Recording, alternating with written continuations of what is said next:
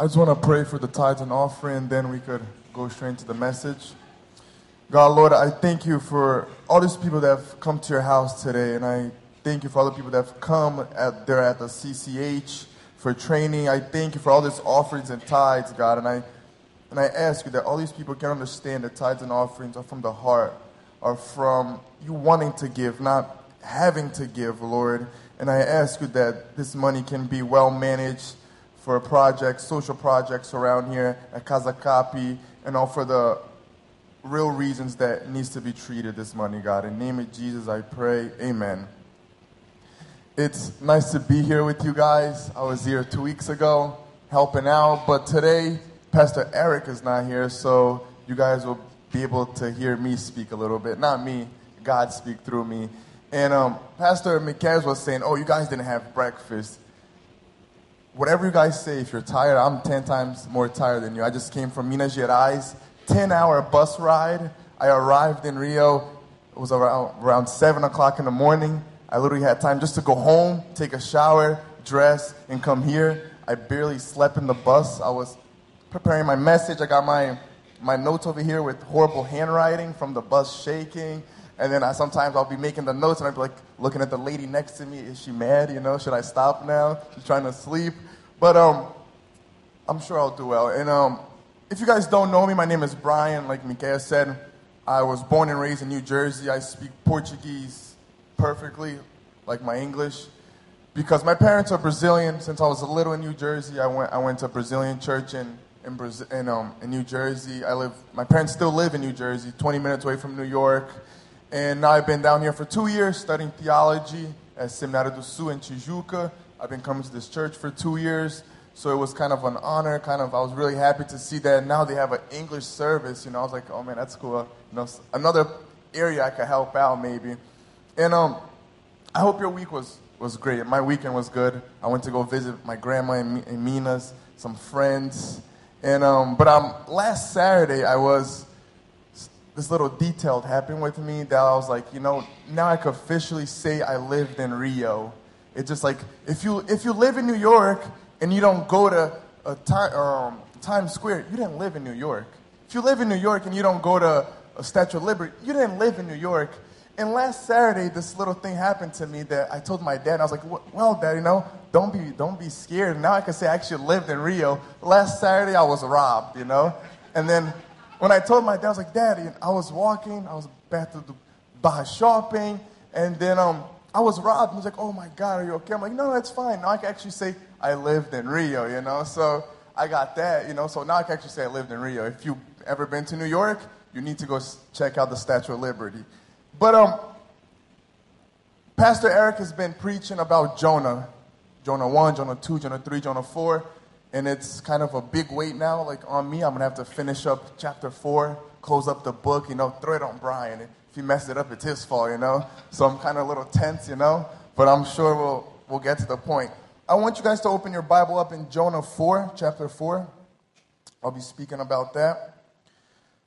You guys can already start opening that up. But before we open up to chapter 4, I feel like chapter 4 is just, is just like boom. It just hits you in your face and just, it's a totally different image you, you get of Jonah. When, you, when we think of Jonah, we think about, oh, it's that little kid story that the whale eats him because he didn't obey God. And then, yeah, and then we tell the kids, oh, obey God, you know, the whale is going to eat you. The big fish is going to eat you. But chapter 4, I just feel like and before I, uh, Pastor Miquel invited me to preach, we were talking about it, and he was like, Brian, this, this chapter is really nice, man. This chapter reveals, reveals to you totally a different side of God, reveals to you a totally different story about Jonah and who he was and how we, we should live. So I really think chapter 4 is just the best chapter of Jonah. You know, I'm not saying because I'm going to preach on it, but I'm just saying it's the best chapter of Jonah. But before, if you're ready to open your Bible in chapter 4, I just want to take a, a a review over chapter 1, 2, and 3, because I don't know if all of you guys were here. I wasn't here for all of them, just so we could put it all together to chapter 4. Chapter 1 in Jonah is that same little story that everybody knows, right? Is Jonah flees from God. He runs away from God, you know? Now, how many times I've, I've run away from God? God tells me something. No, man, I'm, I'm going to do it my way. And I, I'm going to try it this way first. And everybody has done that. We all have done that.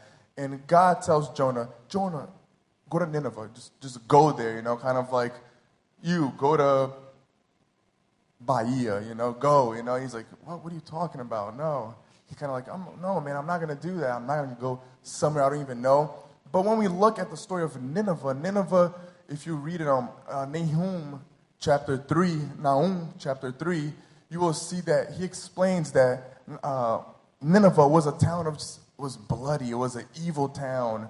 It was an evil city. All the people there were evil. They would say, when you walk in Nineveh, you have to step over the dead body that were on the floor.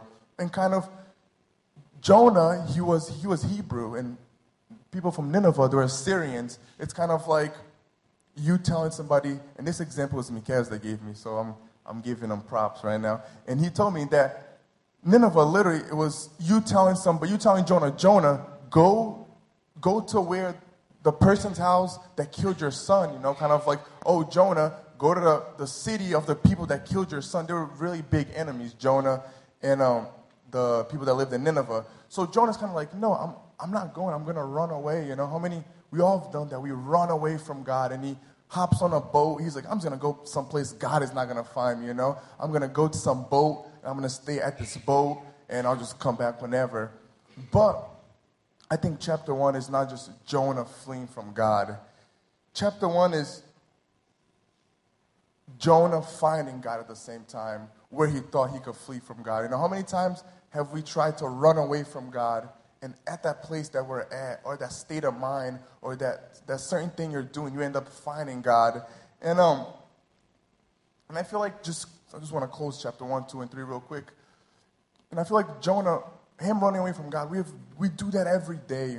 We run away from our problems, you know, like I'm going to go over here and I'll never remember that again. You know, I'm going to run away from God. God is never going to remember me again. You know, I've thought so many times, you know, I had a calling. I'd be like, I'm going to run away from God and I'll just forget about it. You know, sometimes like when you have bills, that credit card comes in, you're like, oh man, I owe this amount of money. I'll just, I'll, I'll push that on. And you think it's just going to disappear. You know, how many times we do that, you know? And chapter one is about that. It's about Jonah running away from God, thinking that his problem, his calling is never going to have, he's never going to have to show up to God and say, No, I didn't do that. And he ends up going in a storm. He's on the boat, and this boat starts, he hits a really big storm. And this storm says the storm was literally breaking the boat apart, it was really, was literally almost throwing Jonah into the water. And, um, and I feel like this point right here is a really really important point. Jonah's on the boat, he's on the storm, and I just feel like he ran away from his problem, and he's at the storm, and um, he, he's thrown into the water. He goes into the water, and that's with the whole process of the whale, the big fish, whatever you guys want to call it, comes, eats Jonah, and he's in his stomach for three days. And while he's in there for three days, it says that he prays to God. And whatever he prays is psalms psalms of thanksgiving. That's what it says. He sings, he, he prays, he um he prays psalms of thanksgiving. He's thanking God for being inside the big fish. He's thanking God for almost God thanks for almost killing me. And I just think this chapter two is so beautiful. He's in a storm, he's having a problem, and he's thanking God for this problem. And a lot of times I think we we stop and think, oh God, sometimes we have problems in our lives you know, like, I'm financially broke, God. Get me out of this. Get me out of this storm, you know. Get me out of, oh my God, God, I'm, I'm, you know, I have bad relationship with the people at my job. Oh, I have, a, I lost my job, God. Help me, you know, get me out of this storm, God. But no, Jonah did different. He was thanking God for being at that storm. And sometimes I say, um, maybe the storm has been sent to rescue you from something else. Maybe the storm was sent to Jonah to rescue him from himself. You know, sometimes we don't think God, we don't stop and think. We're like, oh, I'm financially broke, but maybe thank God for that. Maybe if you weren't, you weren't going to be, you know, in the in the the presence of the Lord. And it's just one point I wanted to touch on. You know, sometimes we need to thank God for the storms we go through. You know, sometimes that storm is saving you from another big deal. We don't stop and think about that. We just, you know, as Christians, you know, we always say, oh, storm, that's from the devil. You know, the devil sent that. That's bad. You know, but sometimes God allows some storms to maybe change you, you know. And I look at myself and I look, I've been through so many storms. I'm young, but if I didn't go through those storms, I wouldn't be here right now, you know? And if I think if you stop and think about your life, if you don't have those problems in your life where you're gonna reach out to God and have that, that relationship with God, you know, we're gonna, we're gonna become closer to God if you don't have that problem in your life, or maybe that person that you lost and you were suffering so much and you ran to God, you know? So sometimes I think we gotta be like Jonah, we gotta give thanksgiving to our storms. You know, while you're in the stomach of the whale, you're eaten by the fish,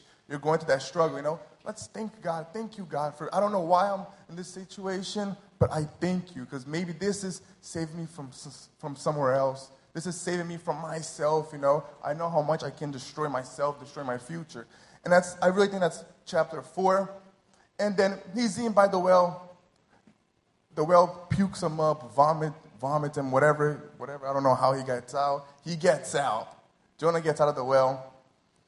And God tells him, now you go to Nineveh go. I want you to go and tell these people that they're going to suffer for 40 days and whatever. And you, you go now. And he's like, oh man, I'm going to go. Now, I don't want to be eaten by a shark next. I don't know what's going to be next. You know, whale, shark. Oh, I'm going, you know. So he goes. And when he gets there, he tells these people, and he's just like, if you read the, the, the text, that says it takes three days to go through Nineveh. It takes you three days to go around the whole town.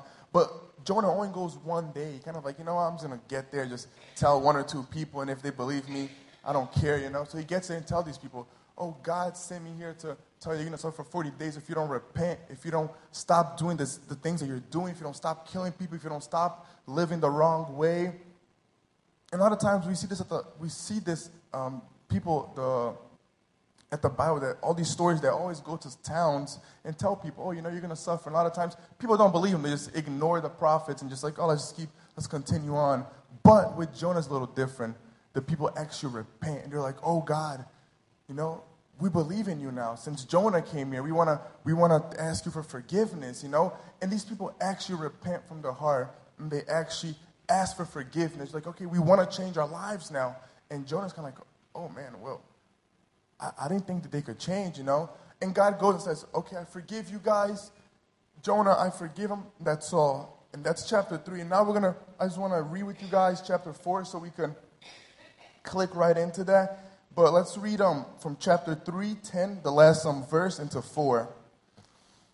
And after the people uh, perish and they repent from their sins, that's when te- um, verse 10 starts. When God saw what they did and how they turned from their evil ways, he relented and did not bring on the destruction. And he had threatened. Now, chapter 4. But, the, but to Jonah, this seemed very wrong, and he was becoming angry. He prayed to the Lord, Isn't this what I said, Lord, when I was still at home? This is what I tried to um, forestay my fleeing to uh, Tarshish. I knew that you are a gracious and compassionate God, slow to anger and abounding in love, a God who relents from sending calamity. Now, Lord, take away my life, for it's better for me to die than to live. The Lord replied, Is this right for you to be angry? Jonah had gone out and sat down at a place east of the city. There he was, there he built himself a shelter sat in the shade and waited to see what would happen to the city. Then the Lord God provided a leafy plant and made it grow over Jonah to give shade for his head, to ease his discomfort. And Jonah was very happy about the plant. But at dawn the next day, God provided a worm which chewed the plant so that it destroyed it. When the sun rose, God provided a, a, a east wind and the sun blazed on Jonah's head so that he grew faint, and he wanted to die, and said, It would be better for me to die than to live. But God said to Jonah, Is it right for you to be angry about the plant? Is it? He said, And I'm so angry, I wish I, w- I were dead. But the Lord said, You've been concerned about this plant, though you did not tend it or make it to grow. I sprung up overnight and died overnight. And should I not have concern for the great city of Nineveh, in which, in which there are more than 120,000 people who cannot tell their right hand from their left hand, and also so many animals?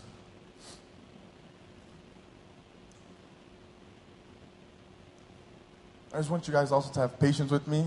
The last time I preached in English was in December when I was back in um, the United States. I was I preached in a couple of churches in New Jersey, my old church. I actually preached in Pastor Mikael's church that he went to in New York. And the last time I preached in English was in more than seven months ago. I usually preach in Portuguese. I'm in Brazil, right? But let's just go back to Jonah now. And so Jonah kind of he doesn't accept that God forgives the, the, the people in Nineveh. And I just think chapter four is so interesting. It's kind of it ends with a question, you know? It ends with something unresolved, if you if you can see.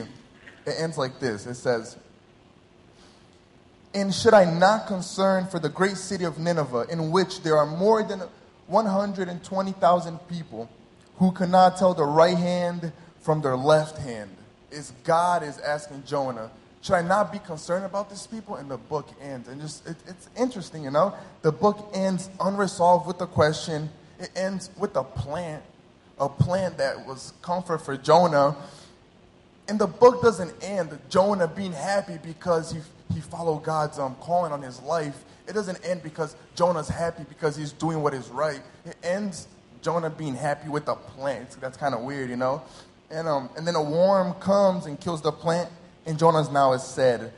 And um, the story ends with an awkward situation, and it's kind of petty, right? It's kind of childish. Jonah's kind of just crying out, "Oh, my plant died." But you might think that's that's the way the story ends. You might think, "Oh, it ends kind of weird," but uh, this is where it's so. I think it's beautiful.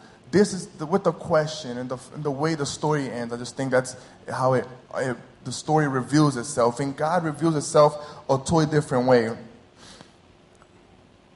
So at the beginning in chapter 4, Jonah goes and he's like, since God forgave these people, he's like, you know what? I'm just going to make myself a little shelter outside. I got to see, man. No, there's no way God is going to forgive these people. And he goes, like, you know, God, all that repent stuff, forgive, it's cool. It's cool. I, I understand, you know, you got to, people, you know, people repent from their sin. But no, God, it's, it's, it's, the Syrians. What are you talking about? They're the, they're, they're the enemy, God. You, you, need to kill them. You need to punish them. You know, what, what, are you doing, God? You know, I'm with you. We're in the same team, but them, no, they're not in the same team, God. They repent. Yeah, that's cool. I understand. But no, what are you going to do? And God is like, no, I got to forgive them. He, he, and Jonah's like, nah, there's no way God is going to do that. There's no way God burned all these people. God, he goes, goes up the east makes himself a little shelter. I'm going to camp up here. I'm going to see this. guy got to do something. He's not just going to forgive these people. And um, and but I want us I want us to think a little bit different. You know, Jonah goes up to the to the east, makes his house, and he's like thinking and then waiting for God to burn these people. And um, but a lot of times I ask myself am I acting like Jonah? You know, maybe I'm being like Jonah sometimes, you know? Sometimes I always ask people, I feel like that this story it shows us a totally different side of Jonah. Jonah has anger to his neighbor, you know, he has kind of the enemy feeling with um with uh, with Nineveh. And um like I told you, in um, Nahum, you could see that um, chapter 3 that this, this city was disgusting, man. This city was nasty. It was full of stuff. And um, no, Jonah goes up to God and says, Okay, God, that repent stuff is all cool and everything. They're going to get what they deserve. If you, if you don't kill them, God, if you don't kill them, I, I, I want to die. He says, He goes, You're not going to kill them? I might as well die. What are you talking about? I, sh- I should not even live. You need to kill them. Or I'm going to die. It's not worth living. And as I was reading that, you know, I was reading a couple com- comments, hearing a couple of stuff about Jonah, I started realizing, God, Jonah has some deeper issues with these people. You know, it's just not just they're the enemy. He has something nasty with his people. I just feel like we are like Jonah every day in our lives, you know? How many people have broken relationships and they're just like, you know, anybody have an ex-girlfriend or an ex-boyfriend who's like, no, that guy was disgusting. That guy deserves the worst person in it, you know? No, God, you know, I love you and everything. That guy, but no, that person is nasty, man. Or that neighbor you got, you know, that neighbor with the, the annoying dog. It's like, oh my God. You know, God, I hope that dog dies or something, you know? And we don't stop and think about this stuff, you know? And, and there's so many other stuff. How about that business partner of yours that broke your company, took all that money, and we we don't forgive these people, you know? We're like Jonah. We're like, God, that person does, you know, he stole money from me. I don't care if he's at church. I, I see him at church, but he stole money from me, God. He deserves what he deserves. And we do that. I do that. You, you know, if you say you don't do that, you're lying. I'm sorry, but we all do that, you know? There's that, that ex girlfriend maybe that cheated on you, and you're just like, oh, God, you know? She's at church. I'm not, I'm not saying, I'm just saying in general. And you're just like, I hope. And you just wish bad things upon that person. That's what Jonah was doing here. Jonah knew God's grace. Jonah knew that God forgives. Jonah knew all this stuff. But in deep down, he's like, no, that can't be accepted, you know? No, that person did something wrong to me. And um, I think that's something beautiful, you know? God, for the first time in the Old Testament, shows us a different image of God. It's a God of mercy and a God that the mercy wins over its judgment. No, not mercy because these people repent. You know, they give. You could be the worst, a prostitute, a drug addict, anything, man. If you repent, God's mercy wins over His judgment. Just, and that's I think is the the switch of the Old Testament to the New Testament. God is revealing Himself of a greater God, the God that loves, you know, and showing Jonah, Jonah, man people hurt you, you know. People might do wrong things to you, but you got to forgive them, man. It's not like that. I'm not the God of Israel. I'm the God of everybody. I'm the God of, you know, whoever repents. I'm not just the God of the, the selected people, you know. I'm just not the God of the Baptist church. I'm not just the God of your house. I'm the God of your neighbor with the annoying dog, you know. I'm the God of the, that even that ex-lover of yours that cheated on you, that hurt you, that talked bad about you. I'm the God of that business, you know, that business partner you had that stole money from you. God reveals himself as a new God, a God that loves everybody, cares for everybody. Don't matter where you're from, what you have done, what you think about, you know, and what you do every day, as long as you repent and you ask for forgiveness. And then come this plant. It comes this plant, you know, this little plant. It, it, they call it as a gourd. It depends what translation you have. It's literally a vine. It's, you ever see those houses with the plants that grow next to it, that grow up?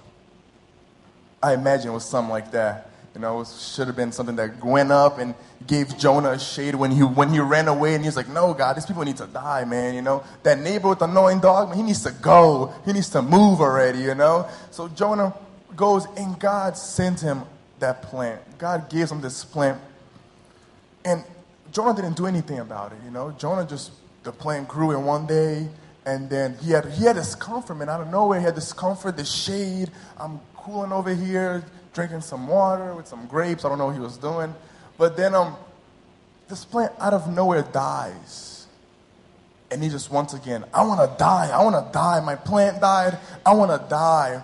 I understand like God goes up to him and says, Jonah, man, wake up. Wake up. A lot of times we read these stories and we don't realize how, how it's so how it's today. We do the same thing as Jonah did. And God says to Jonah, Jonah, forget about your plant, man. You're, you're worrying about your plant. I'm worrying about the 120,000 people in Nineveh. They're dying. They're living bad, you know? Stop looking at this plant. Stop being so ignorant.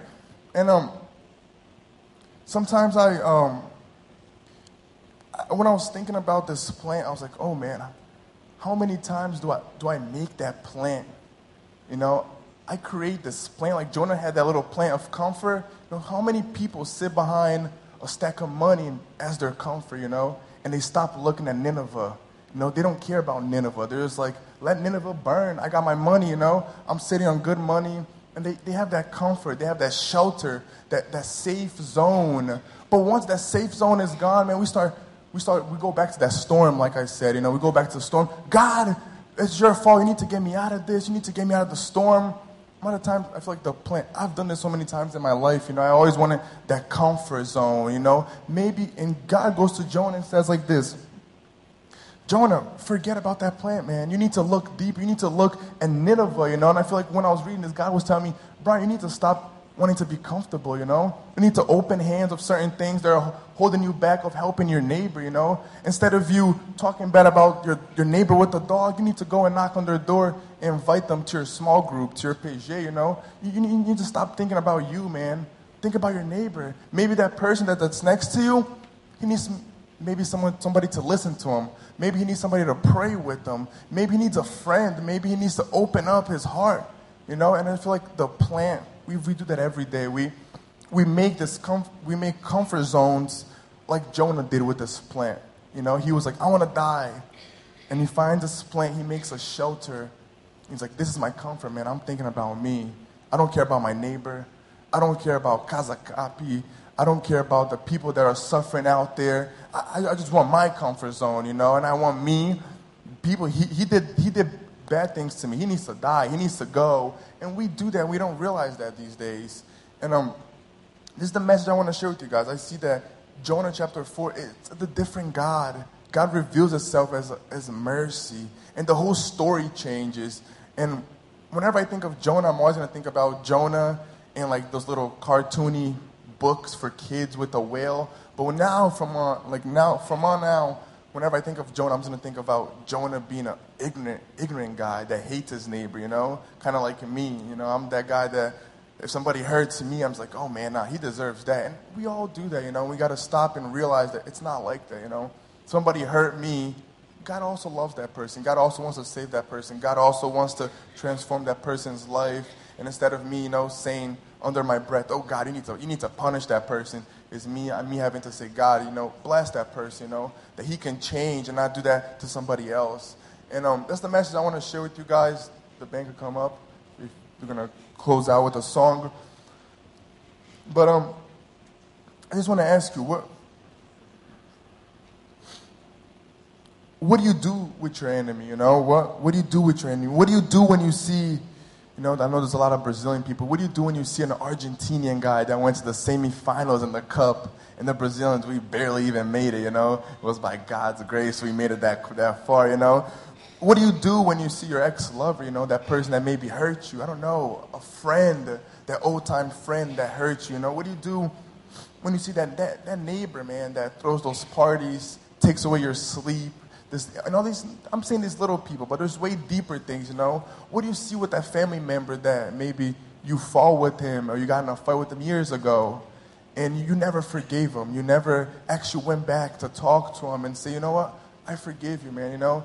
Let's have a relationship. And we just kind of put on this Christian image and say, I'm Christian. I need to stay away from these people. Let's, you know, let's keep on going, you know? What do you do, you know? I, I want you guys to think about that. And, um, and don't sit in your shelter, you know. Don't sit in your shelter like Jonah did. Don't sit back and wait just to see Nineveh burn and wait for God to, you know, destroy that, that whole town, destroy that person. Because we do that every day. I do that, you know. People that hurt me along my life, sometimes I sit back and I'm just like, that person deserves that, you know. That person's not good enough. You know how many teenagers we see coming here at the church just because they mess up once, they do one little wrong thing, everybody's like, oh, that person, we're, we're not going to hang out with that person. He did that, you know. And I just want us to think about that. You know, how many people in our lives we have rejected and pushed away to the point that we almost wish them bad things, you know. I just want you guys to think about that and hope that may the love of God be with you guys. May this image of the mercy God that wins over judgment may be with you guys, and that we all may love our enemy and not be like Jonah, wanting to build a shelter and stay back and just wait for our enemy to destroy. And may we all try to reach our enemy and walk along with them, you know, hold on to the, our enemy's hand and maybe share the love of God with them a little bit. And that's my prayer for us tonight.